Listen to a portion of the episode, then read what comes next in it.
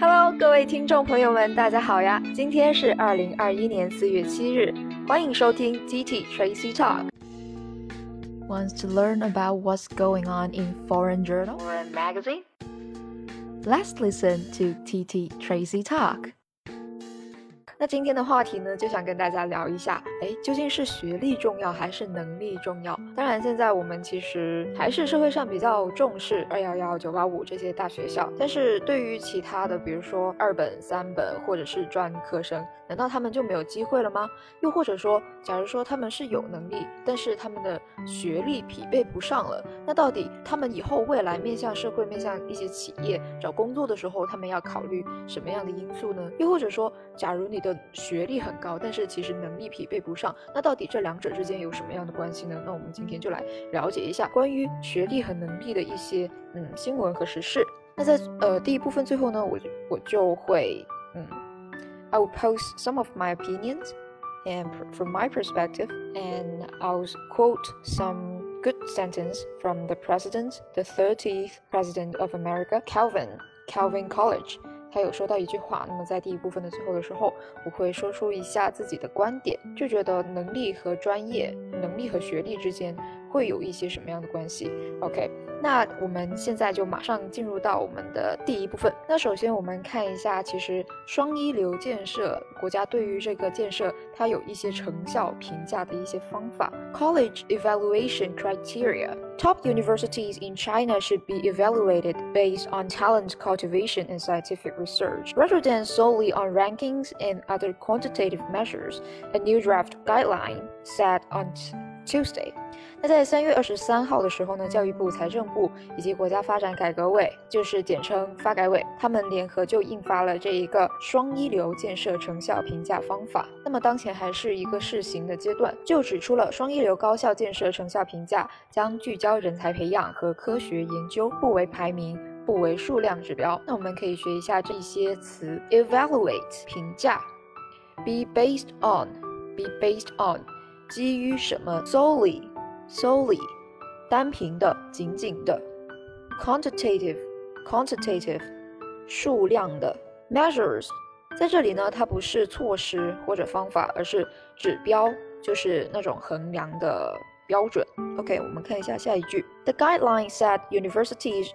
should focus on making breakthroughs in core technology, exploring advanced scientific areas, and solving important social issues。那么办法呢，就指出了高校建设要主动面向世界科技前沿，面向国家重大需求，面向人民生命健康，在突破关键核心技术、探索前沿科学问题和解决重大社会现实问题等方面做出贡献。They should focus on frontier areas in global scientific and technological development, major national national development needs and public health set the guideline jointly issued by the Ministries of Education and Finance and the National Development and Reform Commission。那我们可以看到一些词组，比如说核心技术 （core technology）、前沿科学问题 （advanced scientific）、世界科技前沿 （frontier areas in global scientific）。OK。 那再来看一下下面，The guidelines said talent cultivation is the most fundamental standard in evaluation。人才培养评价方面将立德树人成效作为根本考察标准，which focuses on universities' effort in teaching, innovation, and entrepreneurship education, employment equality of graduates, and the all-around development of students。综合考察高校在教学、创新创业教育。 毕业生就业质量以及德智体美劳全面发展等成效，人才培养 （talent cultivation） 根本考察标准 （the most fundamental standard in the evaluation） 创新创业教育 （entrepreneurship education）。我们知道 entrepreneur 就是企业家、创业者，加了一个 ship 作为后缀，就表示一个名词——创新创业。那我们来看一下德智体美劳全面发展应该怎么说呢？难道真的说德 moral 智 intelligence 体 physical 美 beauty 劳 labor 这样翻译吗？其实根本不用，直接就是说全面发展 all around development。对于教师队伍建设方面呢，for faculty evaluation。 The guidelines stress the importance of work ethics, research achievements, teaching, and professional development。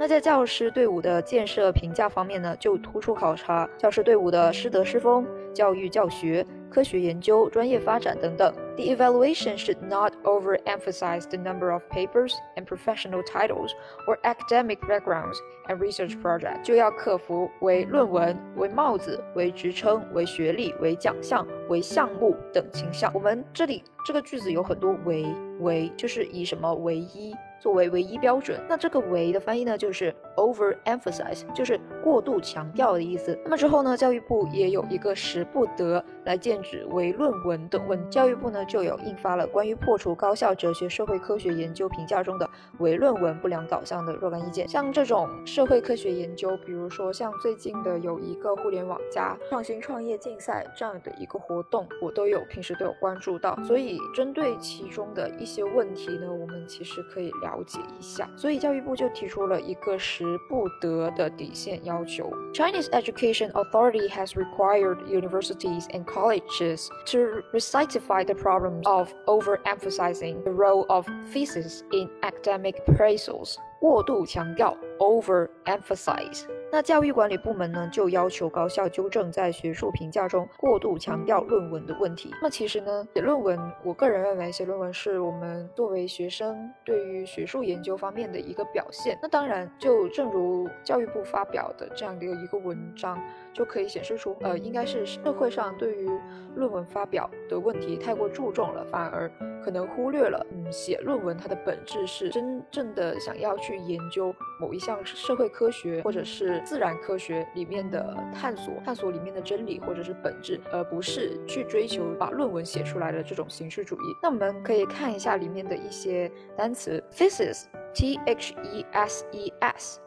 它是 thesis 同音 t h e s i s 意思的复数形式。那学位论文呢的用词在英式英语和美式英语中是截然不同的。在英式英语里面呢，本科和硕士论文都叫 dissertation，而博士论文就叫 thesis。而美式英语呢则完全反过来，在本科和硕士论文呢叫 thesis。而博士论文就叫 dissertation appraisal，它是动词 appraise 的名词形式。哎，注意，它这里是名词，不是形容词，表示的是评估、估价等意思。比如说 real estate appraisal，房地产估价；damage appraisal，估损。呃，比如说看一下这一个例句：I made a quick appraisal of the situation and decided to leave. Right away，我快速评估了一下形势，然后决定马上离开。所以它这里的它的动词形式就相当于 evaluate。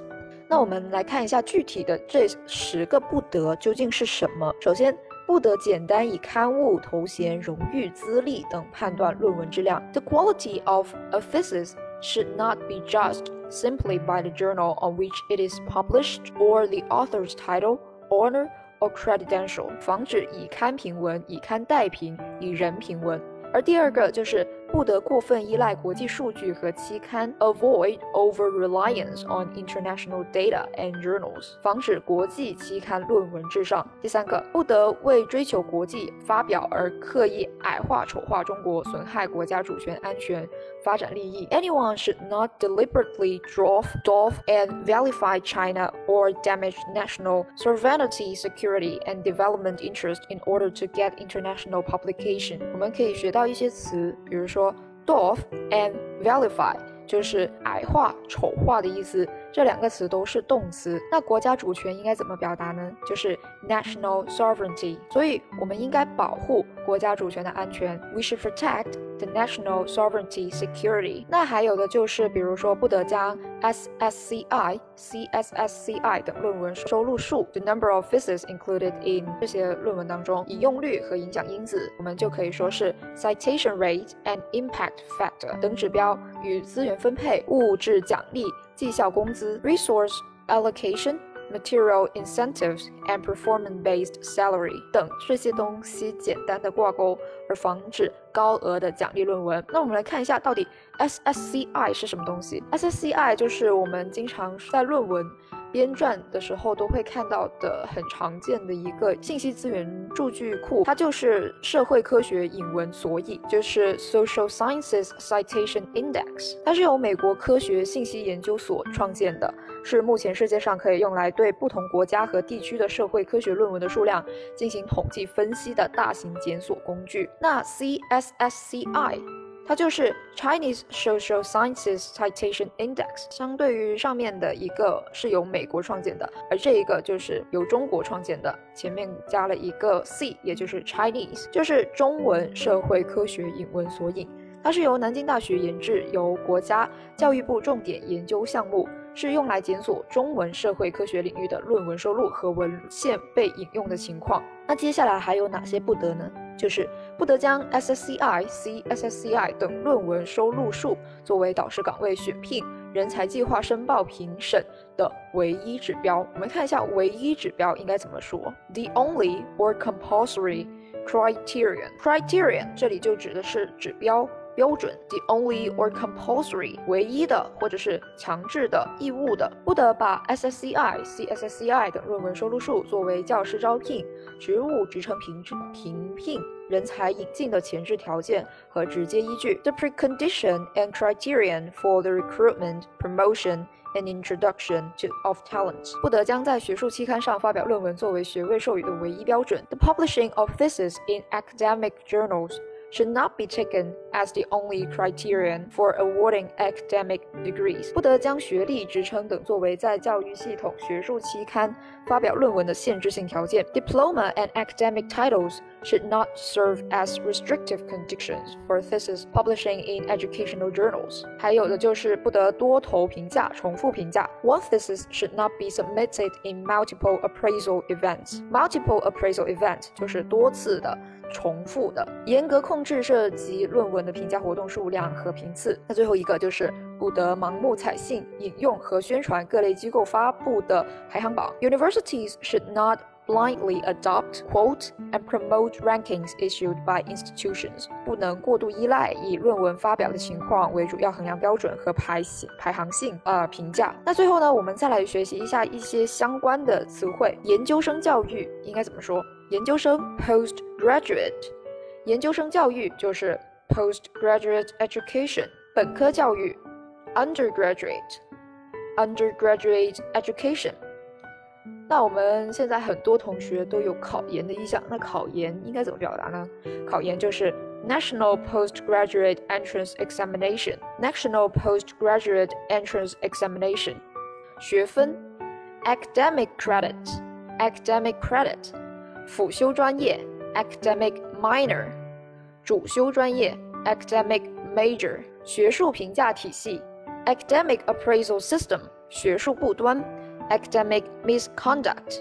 那回到文章的一开始，我们有说到学历和能力之间的关系，其实学历和能力是正相关的，因为像在很多高学历的人员中，其实很大程度上他们。的能力也非常高。我在知乎里面看到一个很好的学历决定了你的下限，而能力决定的是你的上限，二者缺一不可。那我们应该做的就是要知道自己的无知，并且善于利用别人的技能来弥补自己心中的缺陷，怀有真正的谦逊，从而跳出自己的小圈子，为了更有意义的事情而活着。So finally, let's quote uh the sentence she said. By the 30th President of America，世界上没有什么东西可以取代坚持，才华无法取代它。有才华但不成功的人比比皆是，天赋无法取代它。有天赋但穷困潦倒的人并不少见，教育无法取代它。社会上不乏教育水平高的平庸者，坚持和决心才是万能的。所以无论怎么样，无论是学历还是能力，要坚持不断的去提升自己才是王道。OK，this is the end of part one. See you in the next part. Attractive, Attractive outline, outline, abundant and abundant interesting, and content, interesting content, excellent ending, excellent ending, public speaking and public debate, speaking and debate, you name it. Hi guys, welcome to Public Speaking and Debate。那么承接第一部分呢，我们就在第二部分来看一下。其实，在大学的时候呢，说到学历和能力。 学历如果说是我们在企业当中去面试、去竞争 的一个衡量标准的话，那能力将会是我们在以后的就业当中的过程中来体现自己的一个标准。那我们来看一下如何看待大学毕业生创业的机会。就像刚才所说的，很多 competition context they will hold some uh the society will pose some context for the students to compete and so that they can create their ability to innovate, to create, to invite something new。 那从大学毕业生到企业家这一个过渡的阶段呢，其实需要很多的磨练。那对于大学生一毕业就创业这一个形式，我们我们可以说大学生毕业有好的方面，有不好的方面。那这一呃像这一种问题呢，就是首先一定要确立自己的观点。那我们可以参考一下这材料当中呢，就表明了得益于政策，许多大学生一毕业就进行了创业，比如说。毕业生开餐馆等等，那有专家呢就对此表示肯定。但是我认为，就是编写这一个文章的人就认为大学生一毕业创业是不好的。那假如说我认为这是不好，或者是有一定的弊端的话，我要给出自己的观点。首先，可能第一个是大学生可能会缺乏行业的经验以及工作实践，而第二个就是大学生较根本的问题，创业根本的问题就是缺乏资金。然后再去总结一下，大学生创业呢是有一定的难处的，提出自己的建议。应该在工作几年之后，再考虑社会形势，再来进行创业。那我们重点来关注一下它如何运用句子和词语。标题：Don't rush into entrepreneurship。中国政府一系列政策的支持，使得大学生创业近年进行的如火如荼。Supported by a string of policies from the Chinese government, graduate entrepreneurship is flourishing in recent years. A string of 一系列的 entrepreneurship，刚才有说到了，就是创新创业。这里作为一个名词，flourishing，flourish，作为一个动词，它表示很繁华的、开展的很好的一种趋势，也就是我们这里的如火如荼这样的一个翻译。For example，哎，举了一个例子，后会有期这样一间餐馆呢，就是由几个大学生创立的，他们持有百分之八十的集资。For example，后会有期。Is a restaurant founded by several college students who contributed 80% of the crowdfunding of the restaurant。我们可以学习到这里的集资，这里算是一个商务英语的词汇，就是 crowdfunding。crowdfunding，我们知道 fund 是资金，crowdfunding 就是集资。那在这里呢，表达为持有这么多的集资，而英文则表达为 contributed, contribute, crowdfunding. Some experts spoke highly of the value of graduate entrepreneurship by which college students can achieve their ideas and values。那一家那一些专家呢，就高度评价大学生创业的价值，因为通过创业，大学生能够实现他们的理想和人生人生价值。在我看来，from my perspective, from my observation, in my opinion, it is not a good way for the graduates to start up their own business at once after graduation。那在这里呢，他提出了自己的观看法，就是在我看来，大学生一毕业就创业是不好的。注意，他这里呢就给出了自己一个限定的条件，就是说一毕业就创业 at once after graduation。那具体呢有哪些理由呢？There are mainly two reasons for it as follows。主要的两个原因如下。For one thing。 Graduates lack of related industry experience and work practices that are the work practices that are the prerequisite for starting a business。那一方面呢，大学生是缺乏了相关的行业经验和工作实践，而这些是创业的先决条件。可以学到这一个单词“先决条件 ”（prerequisite），其实可以观察到它的原型就是 require。 Require 就是需求，所以它是演变过来的。Most successful entrepreneurs begin their entrepreneurship after years of working in related industry。大部分成功的创业家是在相关行业工作几年后才开始创业的。当然，这一个观点有待。呃，考虑，因为每一个人的命运前途或者是他的机遇都不一样，所以他这里也就有说到是大部分的创业家。For another，哎，另一方面，it is difficult to raise funds from banks or investors because Any wise investors will not choose a business risky and uncertain, especially when the business is operated by a novice. 那另一方面呢，大学生、毕业生很难从银行或者投资者当中去筹资，因为明确的投资者呢是不会投资有风险而且又不稳定的创新项目，尤其是当这一些项目由一个新手来做的时候。Mostly, lack of funds is a huge limitation for the development of many small companies owned by graduates who have to lend money from friends and family. 通常情况下呢，对于很多由大学生创立的小公司来说，资金匮乏就是限制其发展的主要因素。因为这些大学毕业生只能向朋友和家庭借钱。OK，他就说了自己的两 个原因，最后再来总结。To conclude, in conclusion, it is advisable for the graduates to begin their entrepreneurship after working some years when they become rich in industry experiences with the support of investors。所以说呢，总的来说，大学生应该在工作几年之后，当他们的行业经验丰富了，有投资者的支持的时候，再开始创业，这才是明智的。其实创创业选择和创业选择所考虑的因素，远远不止这几点这么简单，它是非常复杂的。但是当然，它也有指出当前的创业的一个前景。那我们再来看一下，在这篇文章当中可以学到的一些单词：a string of，一连串；entrepreneurship。企业家身份，contribute 捐献贡献，flourish 兴旺，speak highly of 高度评价，prerequisite 名词先决条件，advisable 明智的，raise funds from 从什么筹资。Okay，this is the end of part two. See you in the next part.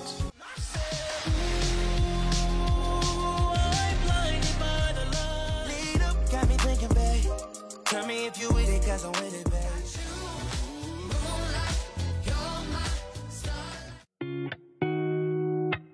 Welcome to Art Kaleidoscope. Hi guys, welcome to Art Kaleidoscope. 那么今天的这一期艺术万花筒呢，就想跟大家分享一下歌曲《朱雀街》。这首歌是由宋秉洋唱的，它是来自他某次旅行中发现的一处院子。当他看完《节爱》这本小说之后呢，这幅画面突然又在脑脑海里出现，人去楼空，故事已不再被记得，就像书中贺兰大人千年所等待的爱人一样。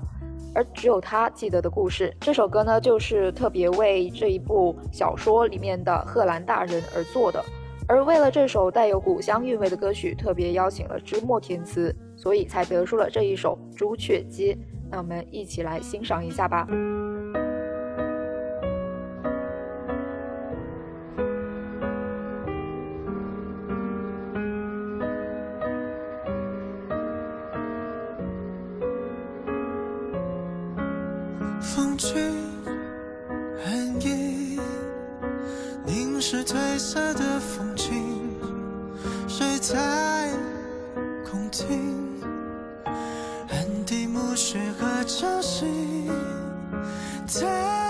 期待，才让心化作尘埃。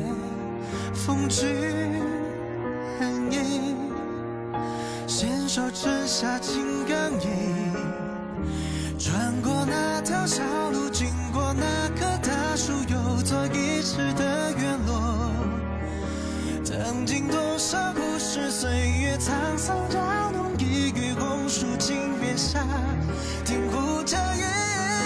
是人去，千行泪痕无处话亮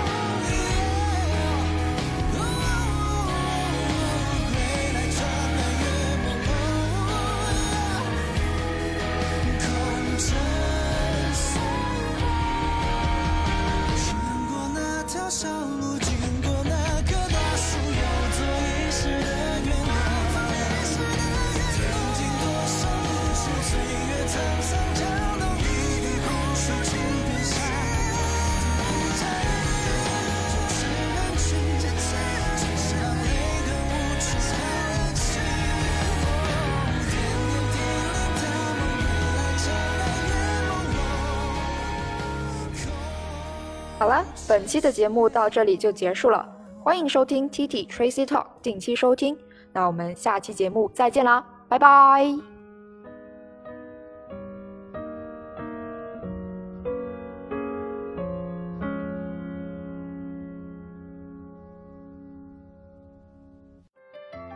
This podcast is from T T Tracy Talk.